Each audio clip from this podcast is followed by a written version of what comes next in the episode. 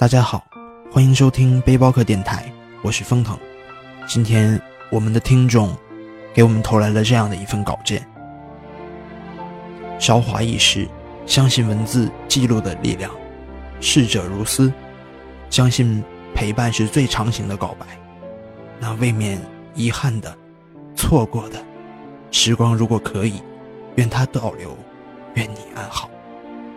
去年回家过年。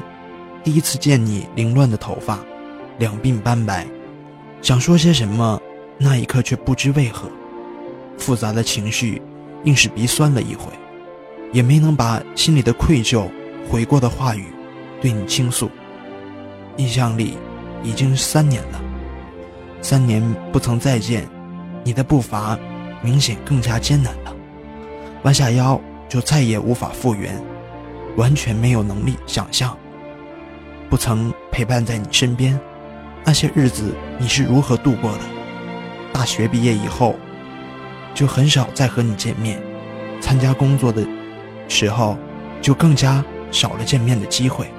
每次电话，你总爱唠叨个不停，说的最多的就是家常、暖心之类的。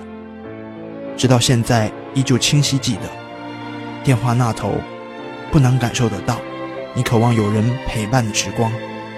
那种渴望，也许对于了晚年的你来说，是最幸福的事。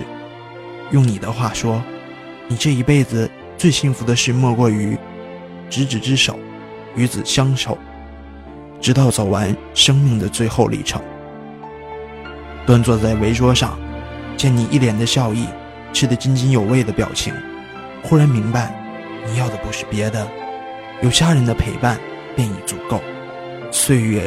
是无情的，它风干了你的脸颊，侵蚀了你的容颜，却，但却阻隔不了你的思念，你的牵挂。时聚时难，别亦难。分手离别的那回，你老泪纵横般的落下，目送那渐行渐远的车轮，直到消失在尽头。时间都去哪儿了？人走茶已凉，病来如山倒。与你分别多日不久，就收到家里面传来你双目失明的噩耗，不敢相信，也不愿相信，这就是事实。除了懊悔，除了愧疚，就是歇斯底里。寒冬来临，腊梅开了，本想下次回家时捎去一些梅花带回去，让你开心一下。殊不知，再一次相见，这一切都已经变了。得知你病情的时候。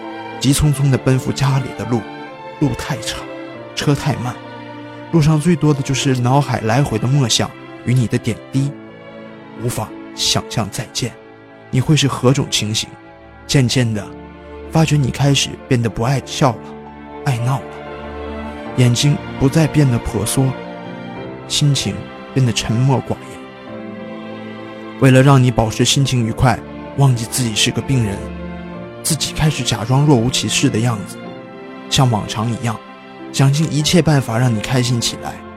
只是那些错过的、遗憾的，时间不会给你再来的机会。回首过往，感叹如今，再美的风景，也只能留在回忆里；再美的画面，也只能写在回忆相册里。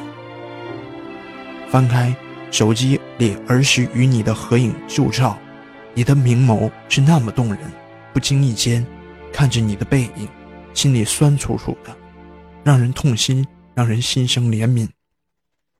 二十二年了，自己一直都是在你的陪伴下成长的，离你八十岁，也就是那么短短两年了，没有太大的奢望，只是希望上帝会把你留下来，再多陪伴自己几年。虽然你的眼睛不再那么灵光动人了，但心里却那么清楚明白。时光如果可以，愿它倒流，愿它倒流二十二年，也好让你年轻一回，让你重温一回一遍回忆里的故事，聆听一回如歌的岁月，回忆里的真实如实的写照。如果时光可以倒流，愿笔下的文字写下你全部的爱与感动，满载你浓情的相守陪伴。